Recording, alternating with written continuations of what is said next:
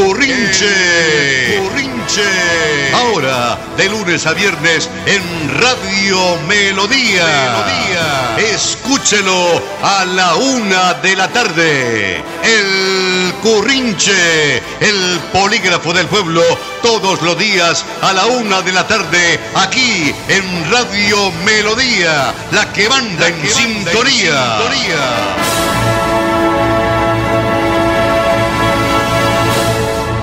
Siempre a esta hora de la tarde, aquí en Radio Melodía, edificamos ciudadanía. ¿Y para qué nosotros edificamos ciudadanía? Simplemente para construir ciudad con esos ciudadanos. Hombres y mujeres de extraordinaria buena voluntad, dispuestos a trabajar, colaborar, apoyar las distintas tareas y siendo, ante todo, propositivos, contribuir de manera generosa en todo aquello que redunde en beneficio de los proyectos por el desarrollo y la prosperidad de ciudades como la capital santanderiana, Bucaramanga, Girón, la villa histórica de San Juan de los Caballeros, Florida Blanca, la ciudad corazón del área metropolitana, y San Carlos Borromeo del pie de la cuesta, capital garrotera de Colombia. La técnica del ingeniero en emisión, André Felipe Ramírez León. Nuestro ingeniero editor, don Arnulfo Otero Carreño. Le saluda el ciudadano 13.808.458, Pastor Vesga Ramírez,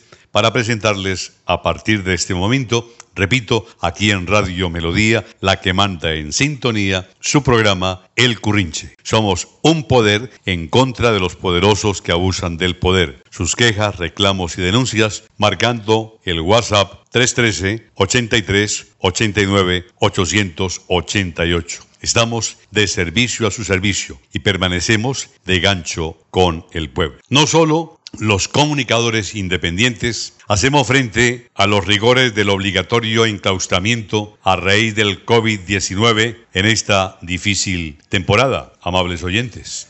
También los abogados litigantes de Colombia están afectados por el encerramiento de la pandemia del coronavirus. Por eso, precisamente, se declararon en crisis los abogados litigantes, asegurando que por el cese de actividades con la parálisis de la Administración de Justicia en el territorio colombiano, se encuentran en trauma económico. Hay represamiento de demandas y procesos en los despachos que cada vez será más difícil de evacuar, por lo que los abogados litigantes le están pidiendo al presidente de los colombianos, Iván Duque, la urgente reanudación de las actividades judiciales, pues están ellos, los abogados litigantes, atravesando por momentos supremamente complicados. Como profesionales del derecho, manifiestan su preocupación por el desinterés de la Corte Suprema de Justicia, el Consejo de Estado, el Consejo Superior de la Judicatura, Asonal Judicial y los colegios de jueces fiscales que, desconociendo la gravedad de la aguda situación, se mantienen sin emitir ningún tipo de pronunciamiento. Se sabe, señoras y señores, que los abogados litigantes vienen de un receso que comenzó en el mes de diciembre del año pasado y apenas entrando en el reinicio laboral los cogió la cuarentena por el COVID-19, el coronavirus, siendo los colegios de abogados penalistas de Colombia, en cabeza del doctor Julián Fernando Duarte Ballesteros, quienes crearon el Fondo Humanitario, que pese a sus esfuerzos, no está en condiciones de atenuar y mitigar los centenares de peticiones de abogados que desde todos los departamentos del país solicitan ayuda por insolvencia económica. Entendemos lo delicado del caso y comprendemos su preocupación porque, repito, al igual que la rama de las comunicaciones a través de independientes, Igualmente, los abogados litigantes están embarcados en una nueva nave que flota pero en aguas supremamente turbulentas. Por eso hemos invitado al doctor Julián Fernando Duarte Ballesteros para que como abogado litigante tenga la oportunidad de ilustrar a los oyentes del Currinche aquí en Radio Melodía sobre esta aguda crisis. Mi doctor Julián Fernando Duarte Ballesteros, muy buenas tardes. Bueno, cordial saludo, mi apreciado Pastor Vesga. Muchísimas gracias por la invitación. Un saludo muy especial a todos los que hoy nos sintonizan en esta tarde tan espectacular del 12 de mayo. Como usted lo ha dicho, Pastor, esto es una crisis que hoy está viviendo el gremio de los abogados litigantes. Esta mañana escuchaba el currinche, donde es de su autoría, donde usted decía, van a colgar la toalla. Es una total realidad.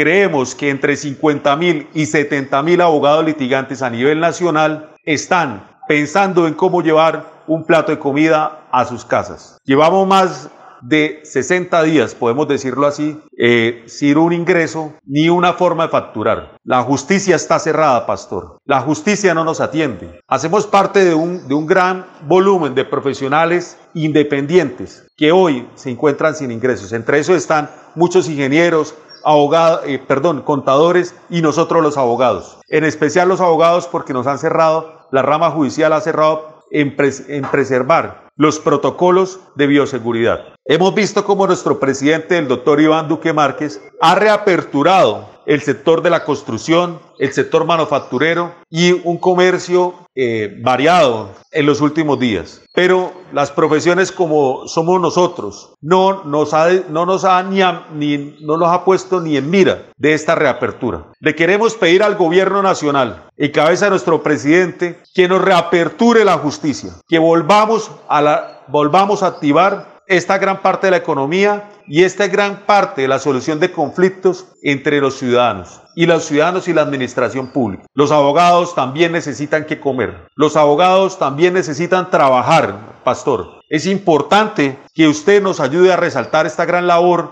que realiza cada una de, las, de las personas que hoy se dedica al litigio. Pastor, sin más darle cifras, creemos que Santander está aportando entre 15 mil y 20 mil familias que no tienen hoy un ingreso porque vivimos del derecho y vivimos del litigio. Por eso lo invitamos a al gobierno nacional y a todos los abogados, en especial, a mirar cómo nos proyectamos a una virtualización. Pidámosle al Consejo Superior de la Judicatura que nos ayude haciendo inversiones para, para una virtualización, para que se puedan digitalizar, para que se puedan hacer audiencias de forma virtual, para que ya implementemos la virtualidad dentro de, este, dentro de esto que está muy atrasado. Hay unos sectores del derecho, como es el derecho penal, como es el derecho administrativo, que ya van un poco más avanzados en la virtualidad. Pero como lo es el derecho, las áreas del derecho civil, el derecho laboral, aún son muy presenciales. Aún toca vivir al pendiente de unos papeles. Debemos de solicitarle al Consejo Superior de la Judicatura, a la Corte Constitucional y al Consejo de Estado que nos brinden más garantía a nosotros los abogados litigantes y yendo a una virtualidad mucho más ágil y más rápida. Con esto nos ahorraremos infinidad de tiempo, tanto como los empleados y los servidores públicos de la rama judicial, como nosotros los abogados litigantes, y podremos darle una solución a un conflicto de una forma más ágil y más rápida y podremos descongestionar así la justicia. ¿Por qué? Porque hoy ha habido un, represamiento de estas demandas y se calculan que son unas 70 mil a 80 mil demandas eh, en Colombia que hoy se han dejado radicar después de estos 55, 60 días sin rama judicial. Simplemente están atendiendo tutelas, están atendiendo unas necesidades muy básicas, donde todos los abogados no trabajan en este, en este tipo de escenarios. Un saludo muy especial a todos, eh, Pastor, y gracias por permitirnos replicar y hacer este, esta, este, esta, esta súplica al gobierno nacional para que nos reactive económicamente. También invitar a todos mis, colegas y amigos abogados litigantes a que por favor seamos honestos con nuestros colegas. No otorguemos consultas gratis, esas famosas consultas que nos llaman a nuestro teléfono celular y se salen como loritos nuestros, nuestros amigos y compañeros abogados litigantes a dar respuestas. No, señor, tengamos más valor. Estas consultas hacen parte de nuestra educación y hacen parte de nuestro, nuestra oferta de servicios y quiero invitar a todos los amigos, colegas, abogados litigantes de Colombia a reinventarnos, a que en estos momentos de crisis dejemos la preocupación y vayamos a la preparación. Debemos prepararnos hacia una metodología virtual porque esta es la exigencia que hoy estamos haciendo al Gobierno Nacional y al Consejo Superior de la Judicatura.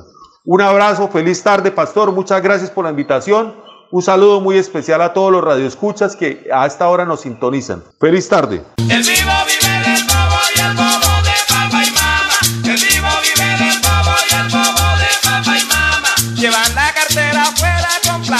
Sí, buenas, buenas, aquí Cotolino, cataplum chinchilla para currinche. Oiga, no lo voy a nombrar, aunque en Girón ya todos lo saben, ¿no? Y conocen al distinguido señor concejal que el día de la madre la emprendió a golpes y a correazos con hebilla para desnucar terneros, siendo la víctima un joven motociclista. Oiga, hmm, al parecer el concejal que se movilizaba en su vehículo particular y el muchacho en su velocípedo motorizado resultaron enfrascados en una discusión con cuestiones por cuestiones de tránsito. Mire, lo cierto del caso según lo muestra el video, es que el concejal al estilo de los pistoleros del oeste, oiga, descendió de su vehículo y en un ciantiamén le cayó al jovencito propinándole violentos golpes con la chapa yunque que en su correa siempre lleva y como se vio en las imágenes es el medio con el que supuestamente se defiende, pero lo que allí quedó registrado en las cámaras, por supuesto, es el arma con la que ataca y le casca a sus oponentes. Oiga, eso sí bien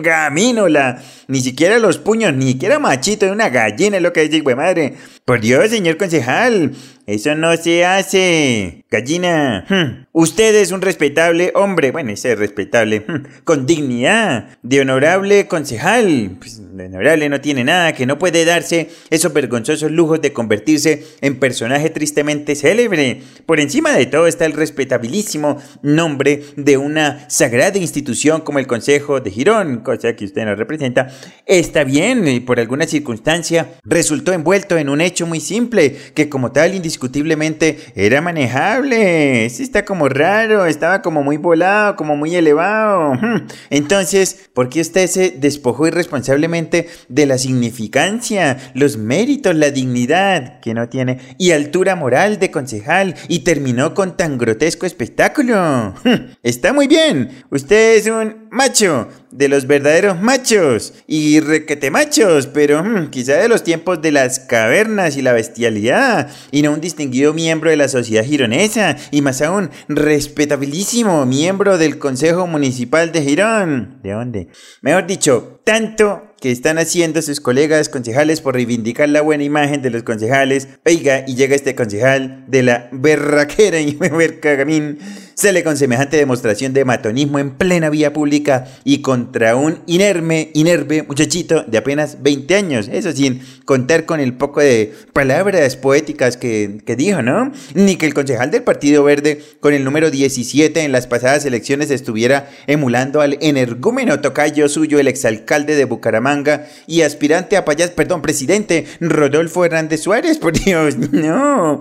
Entre otras cosas, con este tipo de demostraciones de violencia, matonismo y barbarie, a flaco favor que le hace al alcalde Carlos Román y a todos sus ilustres compañeros del Consejo de Girón. Sinceramente, que esto, pues sí me deja muy triste, ¿no? Pues molesta también, lleno como de pena, como de vergüenza, como de malestar. Yo creo que si el tocayo del exalcalde Rodolfo de Bucaramanga es un hombre que como concejal de Girón está en condición de portarse a la altura de la dignidad y la altura y la, todas las moralidades de sus paisanos gironeses, pues debe públicamente presentar disculpas al agredido, ¿no? Mirar a ver si no le partió alguna vaina y ante todos los gironeses también comprometerse a no seguir con ese comportamiento que solo le corresponde a los seres que por irracionalidad deben permanecer amarrados y en los potreros. ¿Sí? Allá es que debería estar usted, gamín. Más dicho, con mis reparos y hasta susto. Puerca, me la encuentro en la calle y me agarra Villa también. Mi respetuoso saludo para el honorable concejal Rodolfo Rangel Suárez, que no voy a decir que... Ay, ya lo dije.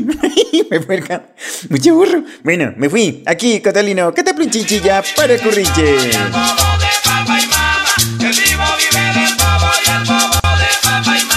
Llevan la cartera afuera con plata hasta la carcaya. La culpa no es de La radio es vida. La radio es optimismo y esperanza. La radio fue primero. La radio fue ayer, es hoy y será mañana. La radio, tu compañía de siempre. Somos la radio, somos la radio. Y hoy como siempre, entramos en tu casa porque somos parte de tu familia en esta lucha por la vida. Con Radio Melodía y El Currinche, quédate en casa. Y tras esta caricatura de Cotolino Cataplún Chinchilla aquí en el Currinche, más adelante nos referiremos al caso del señor concejal de Girón.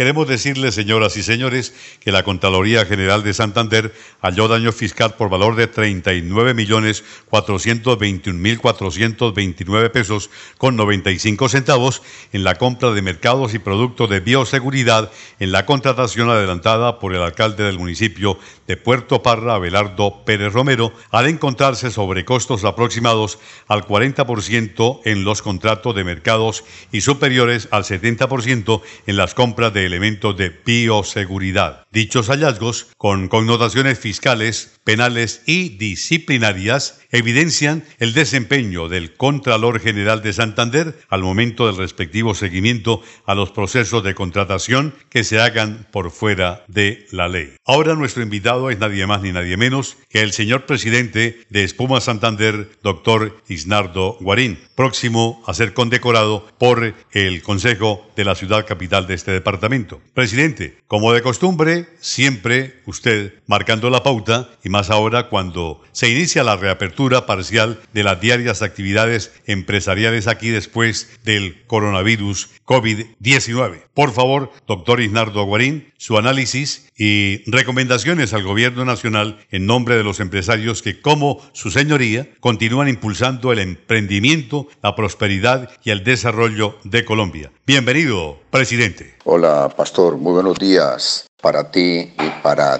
todos los eh, eh, radioescuchas de tu gran programa El Currinche. Sí, Espuma Santander eh, ha iniciado a media marcha la labor de producción, pero mm, yo no entiendo cómo el gobierno abre la industria, pero no abre el comercio. No tiene ningún sentido que salgamos a producir si no hay a quien venderle. Eso debería, debería ser em, coherente para que podamos llamar a todo el personal. Nosotros hemos llamado a un cuarto de mis 200 empleados a empezar a laborar. Eh, sin embargo, eh, eso no, no nos mantiene eh, la fábrica porque, porque no hay a quien venderle. De tal manera que un llamado al gobierno a que no solamente libere la industria, también debe liberar el comercio para que haya eh, alguna venta interesante y haya una nueva economía en la ciudad. Mire, eh, otro comentario importante, pastor, es que eh, se nos ocurre que si el gobierno decretara una exoneración del IVA a los, a los inventarios que hay en los almacenes, eh, los almacenes están estoqueados de mercancía, están cerrados hace 50, 60 días. Si ese inventario que está ahí se pudiera vender sin impuesto, habría un movimiento económico, no solamente en, Bucaramanga, sino en el país. Sería algo mm, que, que renovaría eh, la economía de la ciudad. Porque lo que viene es supremamente difícil. Mm, el dólar no baja, el dólar hoy a 3.901, ayer estaba en 3.882, es decir, eh, sube y baja. Afortunadamente el petróleo, eh, el Bren ha subido, ya llegó a los 30 dólares. Eh, afortunadamente, eh, los productores de petróleo como Rusia, como los Emiratos Árabes y como México, pues han decidido suspender un poco la producción para que el, petróleo no siguiera bajando como estaba. Sería gravísimo, porque una devaluación del 20% como, como está ahora y una inflación de 1.83 Mm, en, Colombia mm, sería terrible, sigue siendo terrible. Eh, los productos van a subir, van a subir. Sin embargo, eh, se presume que las ventas van a bajar y van a bajar porque la gente no tiene con qué comprar. No hubo empleo, 60 días donde se gastaron todos los dineros, las compañías ya no tienen caja. Eh, afortunadamente algunos bancos eh, eh, prestaron algún servicio eficiente. En el caso de Espuma Santander hemos tenido el apoyo de la banca y con eso hemos podido cumplirle a todos nuestros empleados. Nuestros empleados han, han, tenido los valores suficientes como para vivir durante esta pandemia. Em, hemos mm, pagado em, vacaciones vencidas, luego vacaciones anticipadas, luego suspensiones con pago de prima, luego, eh, luego suspensiones con pago de vacaciones eh, finales de año, pero mi personal no se ha quedado sin dinero. Sin embargo, necesitamos una ayuda del gobierno, necesitamos que se abra el comercio eh, para que se recupere la economía del país. Eh, les habló Isnardo Guarín, presidente de Espuma Santander, deseándoles a todos un feliz día y que Dios nos proteja de esta pandemia. El sector de la infraestructura y el de las construcciones, que fueron los primeros que reiniciaron labores en todo el país, avanzan a todo vapor. El reinicio de las obras a cargo de la Agencia Nacional de Infraestructura, ANI, continúa avanzando en todo el país mediante la revisión y aprobación de protocolos de bioseguridad que eviten el contagio y la propagación del virus COVID-19. A la fecha ya son 41 planes de reinicio de obra avalados por la agencia e interventorías y 38 proyectos que retomarán labores en desarrollo de la emergencia económica, social y ambiental decretada por el gobierno nacional. Asimismo, van 28.425 empleos que se han activado del total de 31.141 que se proyecta completar cuando se apruebe la totalidad de los planes de reactivación. Para el Currinche, Juan Pablo Vesga Jacome. Muy bien por el próximo economista de la Universidad Santo Tomás, Juan Pablo Vesga Jacome, y esta información sobre la reactivación económica en la construcción para el oriente colombiano. No quisiera referirme, señoras y señores, al hecho del concejal de Girón, Rodolfo Rangel Suárez, inmiscuido en un desagradable caso de barandilla, como se conocen estos hechos en los que los protagonistas deben acudir ante una comisaría para allí definir la situación de orden en la que finalmente resultan por cuestiones de tipo personal. Caso de estos señores en uno de los más importantes barrios de Girón. Lo cierto del caso es que por desavenencias, como conductor del carro particular, el concejal Rodolfo Rangel Suárez y un jovencito motociclista de 20 años quedaron frente a frente y el primero agredió al motorizado utilizando una correa o cinturón masculino con una hebilla que le causó al parecer algunas graves laceraciones en su integridad física, en su cuerpo. Un enfrentamiento de los que muy a menudo hacen parte de los múltiples casos en los que la intolerancia, señoras y señores, se evidencia, doctor Rodolfo Rangel Suárez. Aquí la notoria excepción es que uno de los actores que se desempeña en este caso de Barandilla para nuestra película de hoy, hombre, actúa como miembro de la Junta Directiva de la ciudad en su condición de honorable concejal del municipio de Girón. Hablamos de Rodolfo Rangel Suárez. Esa circunstancia desde el punto de vista sociedad, dignidad, compostura, ejemplo y buenos modales, automáticamente deja al concejal Rodolfo Rangel Suárez en un sitial que no es precisamente el que, a fin de cuentas, infortunadamente para él, doctor Rodolfo Rangel Suárez, resultó, como se dice en lenguaje popular, muy, pero muy envainado. Ojalá, de manera pública, este concejal Rodolfo Rangel Suárez Ojalá de manera pública, este concejal de Girón, que ayer, después del Día de la Madre, terminó supremamente cuestionado en las redes sociales, pues utilice las mismas redes sociales y presentando su mensaje de perdón, disculpas y todo, personalmente quede como todo un gentleman que reconociendo su error de humano quiere reivindicar el buen nombre de todos sus colegas, los concejales, no solo de Girón ni del Oriente colombiano, sino de toda Colombia. Rodolfo Rangel Suárez, por favor, mérmele a esa facilidad de perder los estribos y quedar expuesto a sufrir los rigores de las lógicas razones de un pueblo que no tolera este tipo de violencia, bestialidad y matonismo y también como lo hicieron ayer, lo levantaron públicamente en la red. Su dignidad como honorable concejal de Girón no puede feriarse tan folclóricamente así como a la huya de los cocos. El alcalde de Girón, Carlos Román, sus compañeros del consejo y la municipalidad de Girón en pleno se lo agradecen concejal Rodolfo Rangel Suárez. Muchas gracias, señoras y señores, por su atención. La técnica del ingeniero André Felipe Ramírez León en la emisión. Nuestro ingeniero editor, don Arnulfo Otero Carreño. Les habló el ciudadano 13.808.458, Pastor Vesga Ramírez. Muchas gracias y por favor continúen con Radio Melodía, la que manda en sintonía.